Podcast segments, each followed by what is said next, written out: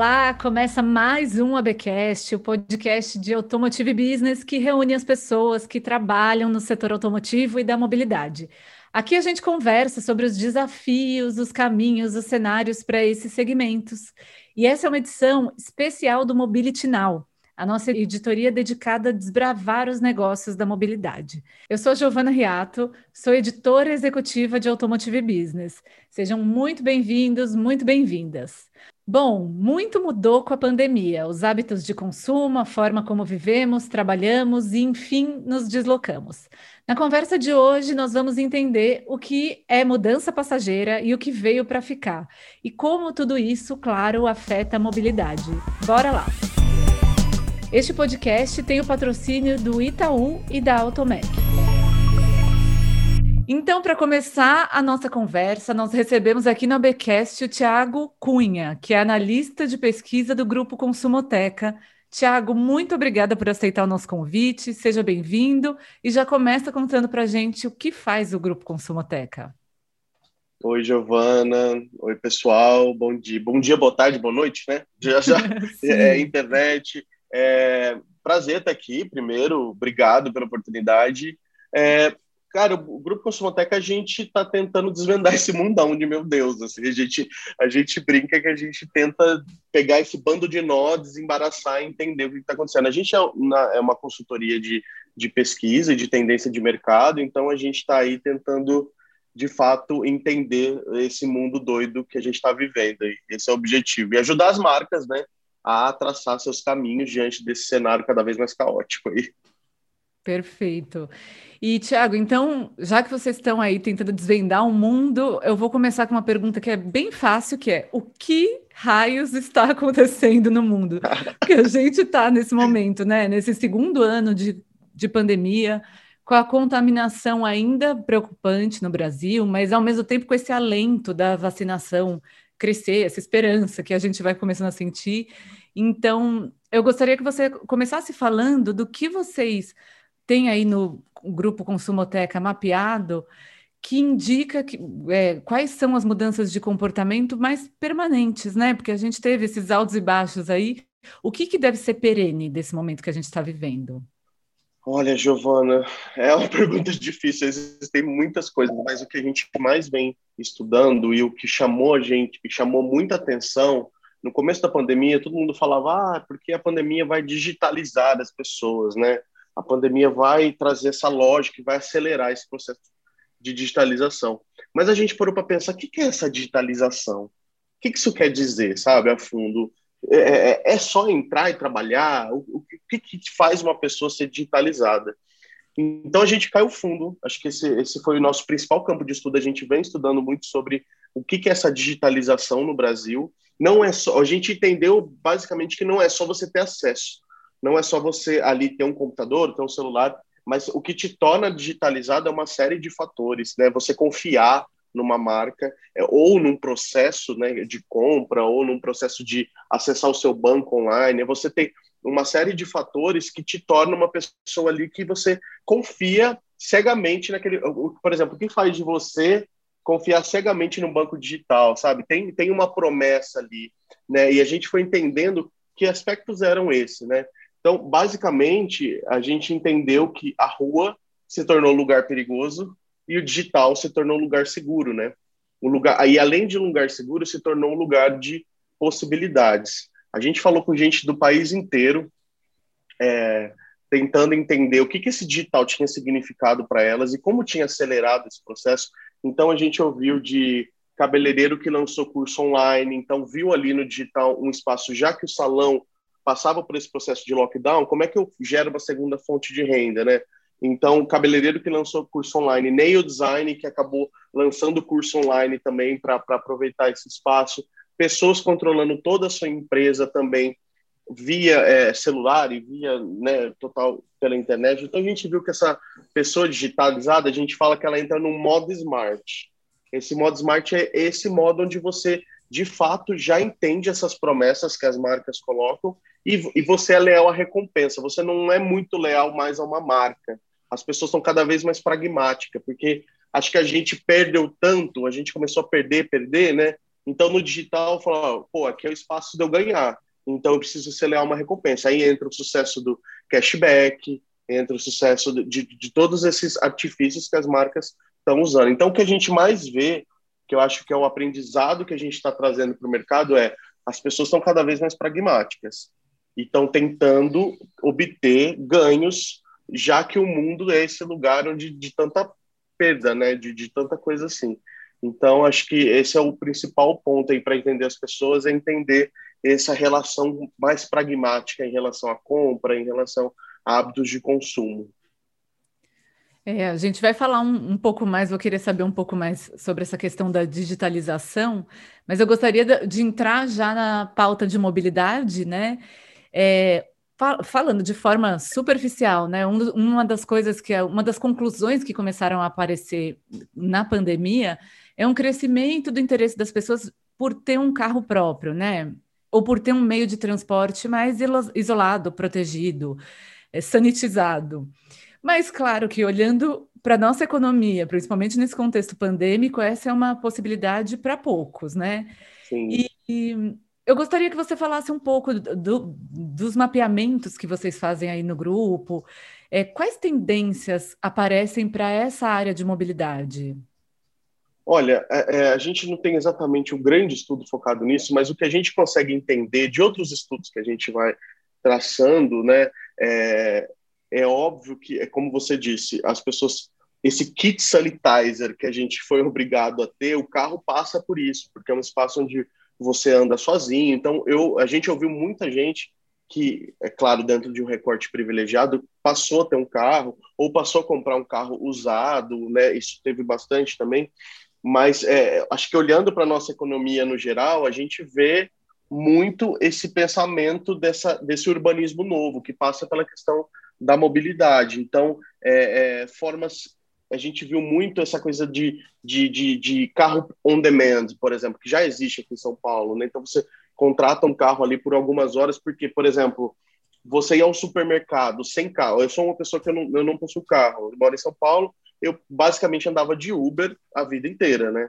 E de metrô e tal. Agora, andar de metrô para mim é complicado, porque, poxa, é mais exposição, né? Andar de Uber, ainda que é um pouco mais seguro, é, ou de carro de aplicativo, desculpa fazer um publi sem querer, ou de carro por aplicativo, também te coloca numa situação ali, muita pessoa passa. Então, às vezes é legal você ter essa, essa e isso a gente viu no mercado europeu, acho que 50% aí da geração Y tá, tá, tá super adepta dessa ideia do desse carro on demand. Então, você vai lá, aluga um carro, vai ao supermercado, faz sua compra, isso é muito legal. Ah, minha mãe mora no interior, eu consigo ir para o interior com esse carro, sabe, depois devolvê-lo. Então, essa ideia desses, desses carros onde você aluga por, por por hora ou por determinado período está super em alta, acho que é uma realidade que vai, é claro que vai chegar e vai se, já chegou, né, mas vai, vai se é, aglomerar primeiro, aglomerar entre aspas, primeiro num grupo que é mais early adopter do assunto, né, e depois vai se expandindo, né, essa ideia também do, do carro do, car, do carro compartilhado é, parece que, que é, uma, é uma questão agora lá fora, porque esse carro é compartilhado, compartilhado com quem, mas antes da pandemia era uma grande promessa, né, desse, desse carro compartilhado. A gente já via aí grupos de carona, BlaBlaCar e tudo, um monte de coisa. O próprio Waze tinha uma iniciativa relacionada a isso, né? Mas acho que o grande ponto é uma mobilidade conectada, assim, que as pessoas esperam. Elas esperam ter uma experiência melhorada a partir do uso. Então, se eu se eu, por exemplo, alugo o carro e alugo sempre um carro X, é, quando eu entro no aplicativo para procurar um carro, aquele tipo de carro, vamos supor que é um sedã, ele já vem para mim primeiro. Então, a experiência do usuário dessa mobilidade conectada é um grande ponto, que é uma tendência muito forte para o setor, que é, é uma experiência do usuário baseada nos dados que ele deixa ali, e, e então acho que é, a jornada de experiência dessas pessoas vão ser cada vez mais importante, né? Então esse é um grande ponto que a gente entendeu aí no olhando para o mundo e olhando para as tendências aí que a gente tem. Perfeito. E essa questão, Tiago, do êxodo urbano, né? Eu acho que num, até num momento mais anterior da pandemia, esse assunto ganhou assim muito protagonismo, né? As pessoas tentando morar mais longe, às vezes em lugares mais tranquilos, até mais isolados, de repente mais perto da natureza, enfim, tem, buscando essa qualidade de vida. Isso é uma coisa que tende a acontecer de forma mais robusta, mais massiva, ou foi só esse ajuste inicial? Olha, é um sinal, né? A gente não fala que ainda é uma super tendência, porque ainda precisa é, entender, mas é um sinal de que isso pode ser, de fato, um, algo a acontecer. A gente está vendo Londres ter um êxodo urbano muito grande, né? outras cidades na Europa, mas Londres está muito marcada exatamente porque Londres passa por um problema que São Paulo passa, que é uma bolha de aluguel muito caro, né? ainda mais nas regiões mais centrais. Então, tem, tem esse êxodo. Em São Paulo, no começo, por volta nos três, quatro meses da pandemia, a gente fez um, um episódio merchanzinho, parênteses rápido, que a gente tem um podcast chamado Caoscast. E a gente um podcast fez um episódio... muito bom, sou ah, super ah, obrigado. que bom, que bom, que bom. E a gente fez um episódio sobre êxodo urbano. Naquele momento, o Zap Móveis tinha lançado uma pesquisa falando que a, a cidades com mais de 100 quilômetros de São Paulo tinha, é, havia é, tido um aumento muito grande de pesquisa, e a gente viu que isso estava acontecendo na nossa bolha, a gente viu isso acontecer rapidamente, assim. É, e, e, hoje eu estou passando por esse processo, Giovana. Eu estou me programando para sair de São Paulo também, exatamente porque a vida da gente é pautada, é, ainda mais para quem mora numa grande cidade, o melhor de uma grande cidade é a rua, né? É, é o museu, é, é, as conexões que você faz naquele happy hour, né? É, é, o show que você vai. E isso meio que parou, e mesmo com a vacina, a gente viu que é um processo que não é assim, vacinou todo mundo voltou, não vai ser assim. A gente, a gente viu que tem um problema de segurança sanitária muito grande na forma que a gente vivia antes. Então, é, é, se esse êxodo vai acontecer, parece que vai. É, houve um aumento também de, de, de pessoas saindo da região central indo para bairros mais afastados, porque aí você tem uma questão de, de custo-benefício de aluguel, né, ou até de compra de, de um imóvel muito melhor. Então, é, essa questão parece, é, é, e aí o problema da mobilidade vem muito dessa, desse trânsito grande, né, dessa locomoção difícil, de metrôs lotados, e aí você fala, põe na conta, e você fala, realmente não, não vale tanto a pena assim. Então, o que está acontecendo é, olhando para Londres e olhando o que está começando a acontecer em São Paulo, parece que é, o, é um caminho aí que, que vai acontecer. É o que a gente está de olho. Interessante. Tende, tende então a ganhar um, um, certo corpo esse movimento. Tende, atende. A gente acompanhou até muitos influenciadores que saíram de São Paulo. A gente conversou com alguns para esse podcast mesmo. É, que assim, ah, vou morar ali depois de Campinas, por exemplo, numa casa super gostosa e pagando menos do que eu pago em São Paulo, num apartamento de um quarto no, em Pinheiros, por exemplo. Então, vale muito mais a pena, porque acho que a partir do momento que a casa se torna a casa, o trabalho, o lazer, né, as relações, tá tudo ali, de fato, 60 metros quadrados começa a te, a médio e longo prazo, começa a te sufocar, né? Sim. E aí acho que vale a pena realmente pensar sobre isso. A gente vem pensando mesmo. Muito bem. E é, quando a gente fala, né, pensando em mobilidade, a gente vive um momento global muito de uma ruptura muito grande é, olhando para a tecnologia, né? Então a gente tem essa questão dos carros elétricos avançando, carros automatizados, é, tem até outros veículos, né? Drones de passageiro, uhum. os tais carros voadores, né? Ganhando espaço, enfim. Então, a gente vive essa, um, um, momento de revolução mesmo, mas as respostas estão sendo desenvolvidas pelas matrizes das empresas, por organizações globais fora do Brasil. E nesse contexto todo, existe um risco né, do, do Brasil ir perdendo um, um protagonismo nesse segmento que é super importante para a nossa economia. É, eu gostaria que você contasse um pouco, não especificamente do setor automotivo, mas do que vocês percebem de jeito brasileiro de inovar. Qual é o nosso potencial e, de repente, que a gente pode começar a trazer isso e agregar nessa revolução automotiva que está rolando? Isso é muito legal, essa pergunta, porque acho que a gente vive, basicamente, hoje, quando a gente pensa em, em inovação e tecnologia, a gente vive quando a gente olha para o mundo, a gente vive um passado, um presente e um futuro. Você vê coisas muito de ponta saindo em algum lugar, né? E, e aí você olha para o lado, você vê um, um, problema muito básico, às vezes de saneamento básico que, que, que a cidade tem. Tanto, ao mesmo tempo que você tem um, uma coisa muito, meu Deus, isso aqui é Black Mirror total, né? E, e você olha para o lado, nossa, isso aqui é uma coisa que devia né, ter sido resolvida há muito tempo. E eu acho que o Brasil, sobretudo, passa muito por isso, né? Que a gente tem problemas básicos, muito básicos, né? de, de de, de, mobilidade também, né? A gente tem problemas muito básicos, mas aí a gente vê inovações cada vez mais sofisticadas, né? O que a gente vê que é uma grande oportunidade na América Latina, sobretudo por eh, nós somos muito diferentes dos nossos irmãos, dos nossos vizinhos, isso é um fato.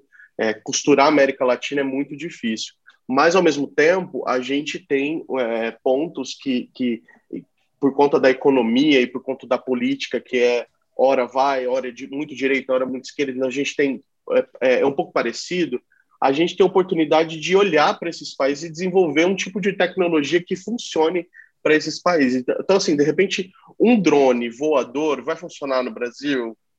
Muito pouco, né? Ainda, né? Ele não está no seu platô de produtividade, mas o que de fato funcionaria na América Latina em termos de, de tecnologia, sabe?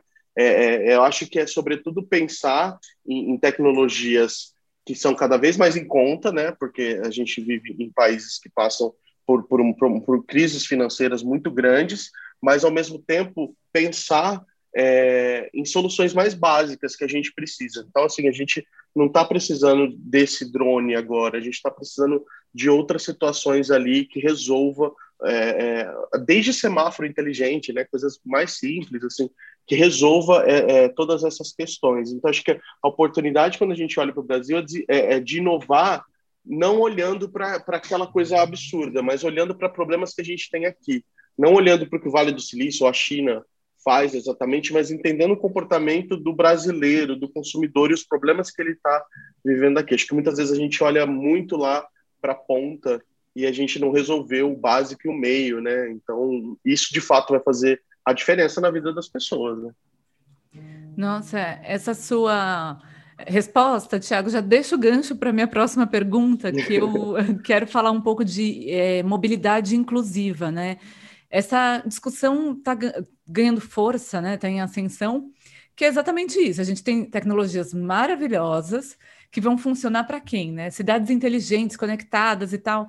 Em que medida a gente vai conseguir fazer isso para que a, quem mora na periferia se beneficie, assim como quem mora no, no centro, enfim, as pessoas de diferentes é, potenciais é, de acesso, né, de aquisição. É, você acompanha de alguma forma essa discussão? Você acha que é algo que tende a ganhar corpo no Brasil, na América Latina até? É, Giovana, eu acho que a diversidade salva tudo a partir do momento onde no, no board de pensamento dessas empresas de inovação tem diversidade, essas questões tendem a ser olhadas, né? Por isso que eu sou um grande defensor da diversidade de, de, de, de pessoas de lugares diferentes, e no Grupo Consumotec a gente tem esse, isso muito claro também, assim. Então, é, eu acho que a gente tende a ter se a gente tiver diversidade, mas eu acho que o que a gente vê é que, de fato, é, essa tecnologia, quando a gente olha uma inovação tecnológica muito grande, ainda é para uma elite, quando a gente pensa nisso possivelmente aplicado no Brasil, ainda é para bolha Itaim Bibi, Pinheiros de São Paulo, ainda é, ainda é para essa bolha, né? Ainda é para essas pessoas. A gente não está.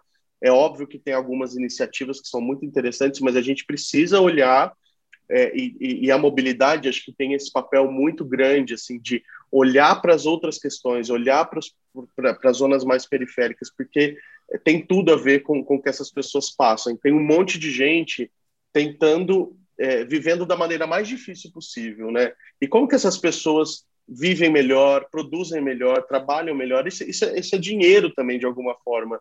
Isso é, é, isso é lucro também, de alguma forma. Então, a gente precisa pensar. A gente ainda tem, é, acho que mais de 30% dos brasileiros não possuem ainda internet. É um número aproximadamente disso. A gente precisa botar essas pessoas dentro da internet.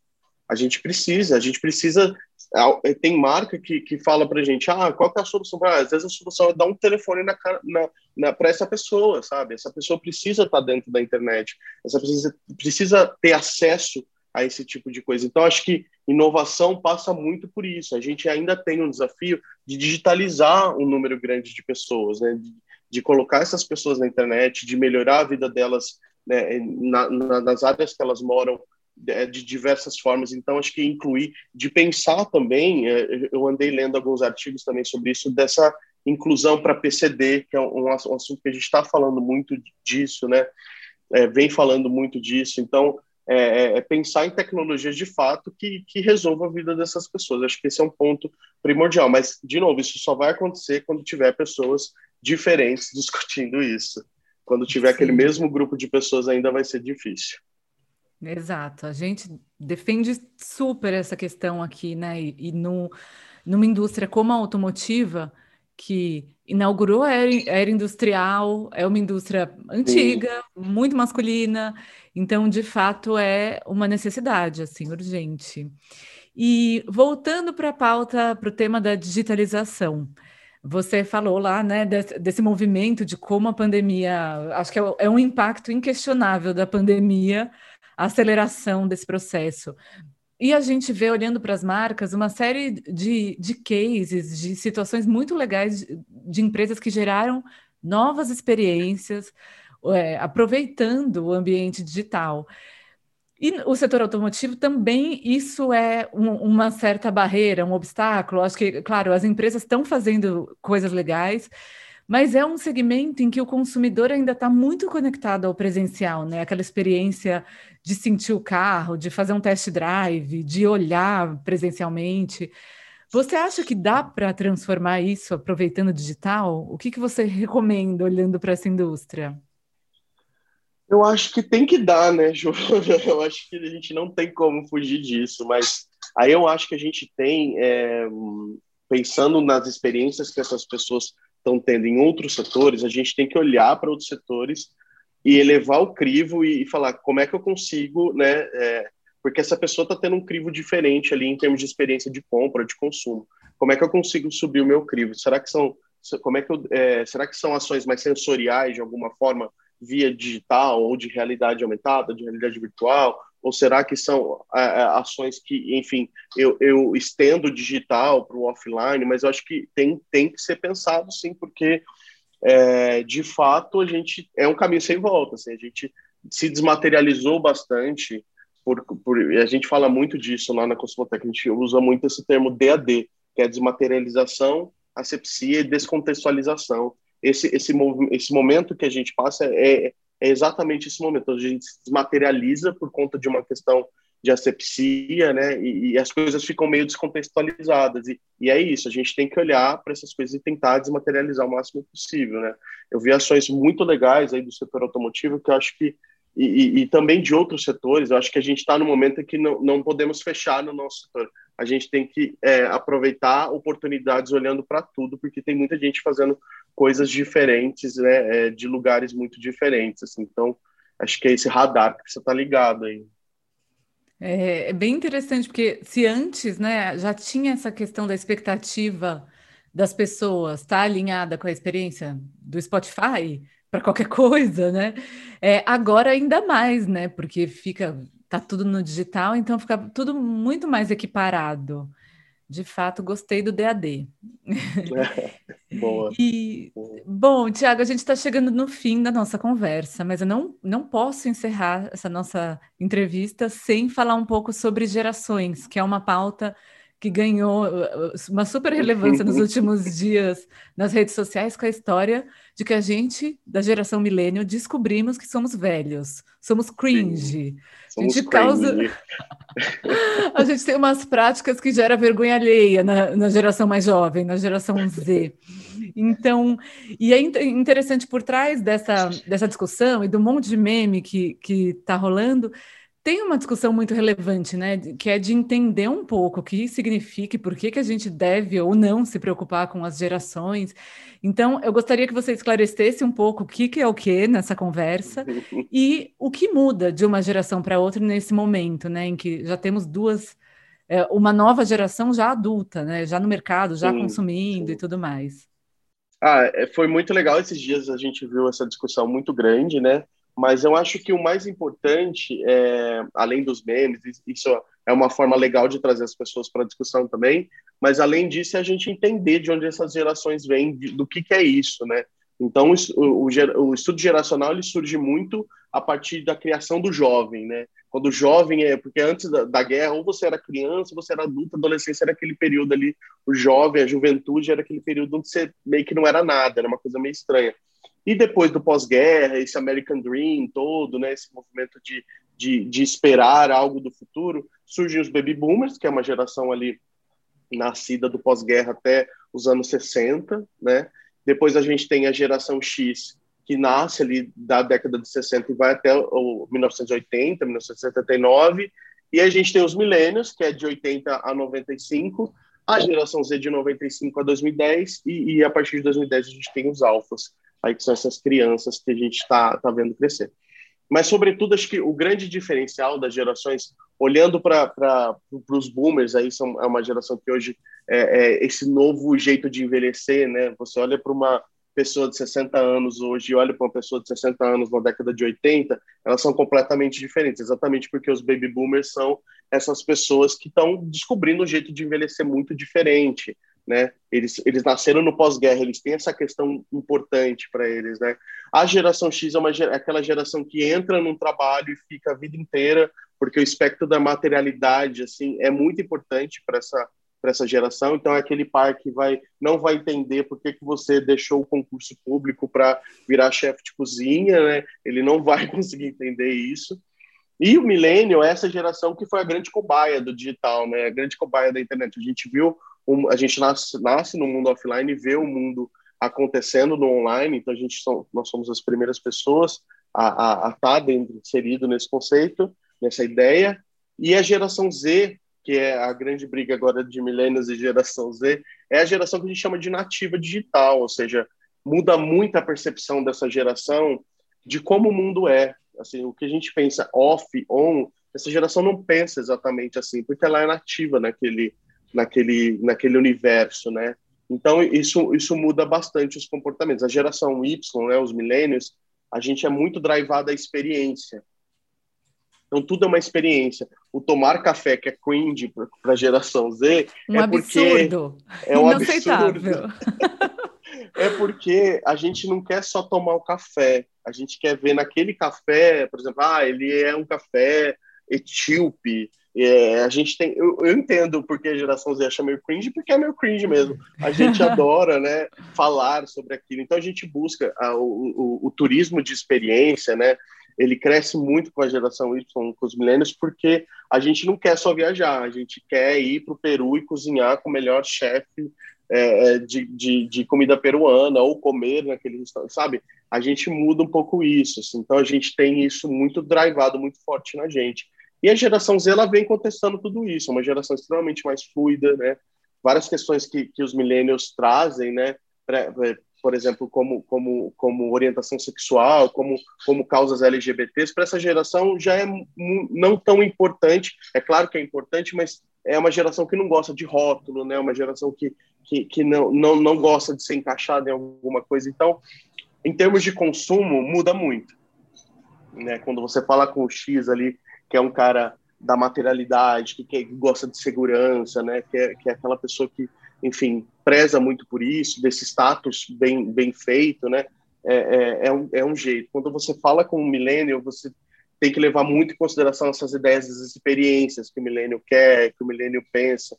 E quando você fala da geração Z, é, é, é, é bem importante você estar tá atento o que, que aquela geração quer dentro do teu mercado, assim, sabe? Que, por exemplo, em questão de mobilidade de automóvel, que automóvel é esse que essa geração quer? Assim, é, é, é, é olhar mais de perto para essa geração e entender o que, que ela. E não só, às vezes, a gente que é milênio olha de uma forma brincadeira ou chateado com aquilo, ou um pouco irritado uhum. com aquilo. Ah, o que, que esses, esses fedelhos estão falando? Mas é olhar de fato com, com esse olhar de tipo, o que de fato faz sentido para essa geração, uma geração diferente, é uma geração que vai crescer no mercado a partir de agora, né? É a geração espírito do tempo, porque ela é a juventude do nosso tempo de agora, né? Então a gente tem que olhar além além desse, desses termos e dessas brincadeiras, a gente tem que olhar quais são de fato as necessidades dessas pessoas, que é muito diferente, assim. A gente brinca, no, a gente brinca não, é muito sério. A gente fez um estudo grande sobre geração Z na América Latina, no grupo Consumoteca, é, em 2019, se eu não me engano, e muita coisa ainda não mudou. A gente fala que a geração Z é, é tem um pouco do X e tem um pouco do Y. O que, que ela é, é, o Y, por exemplo, no mercado de trabalho sempre quis ter aquele trabalho que fizesse propósito, né? Isso faz sentido com a minha vida, né? E a geração Z, ela até acha isso interessante, mas ela quer ter a segurança, que é um pouco da geração X, assim, ela quer ter aquela segurança, ela quer o CLT, ela quer o, v, o VA, o VR, isso é muito importante para ela. E para o milênio não é, né? Então a gente tem que olhar de fato o que essa geração está querendo aí. Perfeito. Então a gente assume aqui o orgulho cringe e vamos e, e, faz um bom proveito dessa discussão. Sim. É, bom, muito bem. A gente conversou hoje aqui com o Tiago Cunha do Grupo Consumoteca. Tiago, te agradeço de novo pela presença. Foi muito legal Imagina. falar com você. E conta quem quiser seguir essa conversa, onde essas pessoas te acham. Olha, eu vou indicar muito o Instagram do Grupo Consumoteca, que é arroba Grupo Consumoteca. Lá a gente está soltando pílulas de conteúdo super interessantes, né? É, todo, quase todo dia, não, não sei exatamente a, a frequência. E a gente tem um podcast que é muito legal aí, que a gente já fez esse merchan antes, que é o Caoscast. E aí tem o Instagram, que é arroba caos.cast também. É, tá disponível em todas as os streamings aí. Então sigam lá a gente, que a gente tá tentando entender essa loucura toda. Maravilha, obrigada. Obrigado. Este podcast é uma produção de Automotive Business. Eu sou a Giovana Riato. Quem edita o ABcast é o Marcos Ambroselli e a nossa trilha sonora foi feita pelo Chibruski Guilherme Schildberg. Até mais.